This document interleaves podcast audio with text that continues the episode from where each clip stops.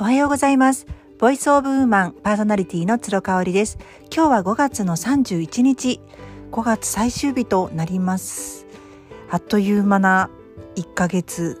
でしたね。私は今月は人生初のファスティングに挑戦したっていうことが大きかったかな。うーんまたこれもね改めて何回かファスティングこれからも挑戦するので振り返りということで話をしたいなっていうふうに思っています。そして明日6月1日からまたあの食べるファスティングということで2回目の人生2回目のファスティングを始めます。ただ今回は前回と違っていて3日間になりますね。前回が5日間やっていたんですが今回は3日間ということでしかも食べるファスティングっていうのに挑戦します。デリファスさんという会社の方からお声をかけていただいてもう大量にですね冷凍のポタージュとすごい美味しそうなポタージュと生野菜が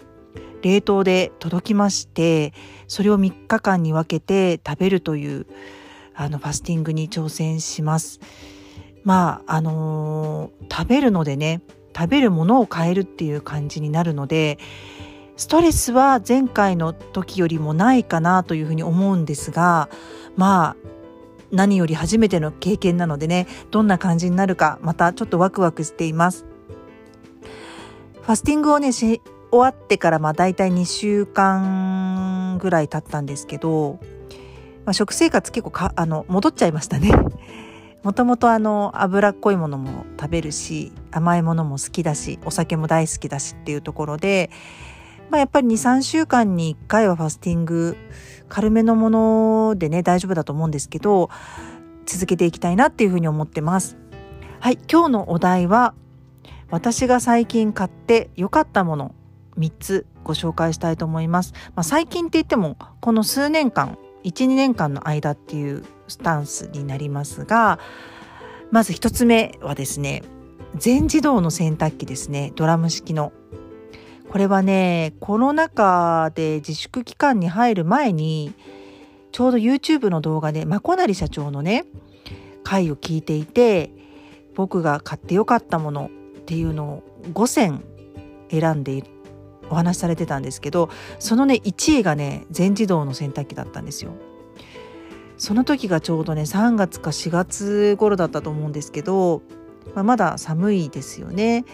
で私も主人もこう自粛期間ちょっと入りそうな感じの時だったと思うんですよ。緊急事態が入るちょっと前だったと思うんですけどねもう朝がとにかくね忙しいんですよね。でうちも子供たちの準備は、まあ、ある程度着替えとかは自分たちでしますけれども、まあ、とにかく私と主人が本当に忙しくってでこう寒い朝なのに洗濯物をね干すじゃないですか。で主人が結構やってくれてたりとかしたんですけどうーんなんか主人がまあ仕事がある時とか私がやったりとかねなんかこう手が空いてる方がやるっていうのが暗黙のルールだったんですけど、まあ、とにかく寒いしあんまりベランダ出た出たくないわけなんですよね。でこうちょっと押し付け合うようなこうなんかあったんですよそういう雰囲気が。で私ねちょうどその時に姉の会社を辞めて、まあ、ありがたいことに退職金をもらったんですよね。でねその退職金をね結構つぎ込んで20万ぐらいねするんであの買いました。もう私が買うからっていうことであのバーンとね買って本当にこれ良かったですね。もうその朝寒い日とか忙しい朝に洗濯物干さなくていいっていうねそのメリットたるやすごく大きかった。まこなり社長の助言に従って買ってよかったなと思いましたね。ただあのー、今梅雨時期になってどうしても生乾きのままねあの入れてしまうとそのまま乾燥してしまうのでそこだけはきちんとやるようにしないとなと思ってます。あの生乾きのままタオルとか入れるんじゃなくって洗濯する前にもきちんとあのある程度干して乾かしておくっていうことが大事かなっていうふうに思いますね。あんまりこう物を入れすぎちゃうとそれもそれできちんと乾燥があの終わらないのでまあ、うん、メリットデメリットそれぞれあると思いますがかなり朝のね家事の負担がなくなりましたねあの洗濯物を畳むだけだったら息子もやってくれたりとかするのでその意味ではうんかなりショートカットができたんじゃないかなというこの文明の利器に大感謝でした。はい、で2つ目なんですけれどもこれはねコールマンのキャリーカーカート キャリーカートになります。よくあのキャンプとか行くとこうお子さん乗せたりとかして駐車場からキャンプ場に歩いこうガラガラをね引っ張ってる方とか見たことあると思うんですけどキャリーカートね